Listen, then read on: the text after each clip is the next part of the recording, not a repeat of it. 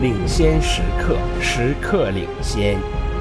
北京智盈国际英语个性化英语辅导专家。 Listen to part of a lecture in a sociology class. Good morning, class. I'm here to dispel some rumors about the changes in marriage that you have likely heard. I don't think they're all rumors. More marriages are ending in divorce. People are getting married later or deciding not to marry at all. And in Canada and parts of Europe, homosexual couples are allowed to marry. I'm not trying to get a rise out of you. I'm simply saying that these changes to the traditional role of marriage, like you mentioned, are not new. They existed except for gay marriage before the Industrial Revolution.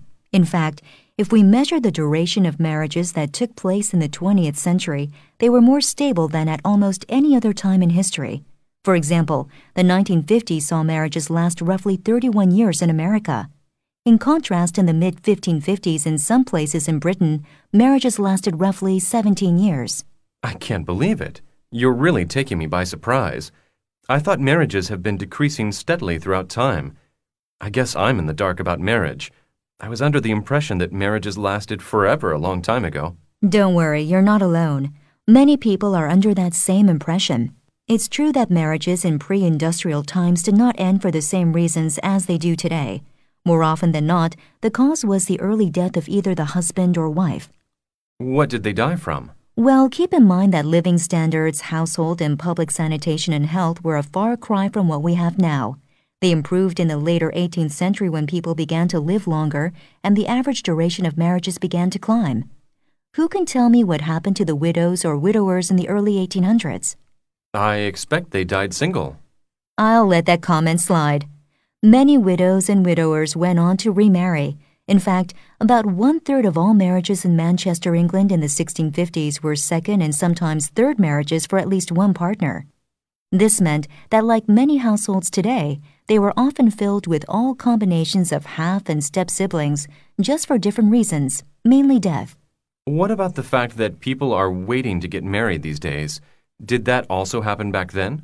You are quite right, although it was basically restricted to Western Europe, where the young might wait many years before marrying. If we look at urban dwellers between 1600 and 1850, the average bridegroom at his first marriage was age 28. The bride at hers was 26, though girls who were well off tended to marry quite a lot younger. The reasons for late marriage are not clear. For the affluent, perhaps it was the inheritance laws in England and southern France, which favored the eldest sons along with the increase in universities. As for the not so fortunate, there is evidence from France, Italy, and England that from the 16th century, the poor living in rural areas also married late, but for reasons such as lack of finance to set up house on their own or be able to support children. What about the role of women? How was that different back then? It may come as a shock, but women usually worked. It was not until industrial times that the expectation spread that a wife should stay at home with the children. Factory life, drawing men in even greater numbers away from the home, began to establish the idea that women should stay at home and look after the children and the home. Thankfully, the notion of the stay at home mother was short lived. Women found their rightful places in the workforce with the help of the contraceptive pill and the onset of non muscular work in an information technology age. These days, many people prefer not to get married and instead lead a single life. Did this kind of single life exist back then? Yes, although people died at an earlier age, about a quarter of the people in France, England, and Sweden never married. Films, TV shows, and books that deal with unhappy 30 something single men and women don't seem so new anymore, do they?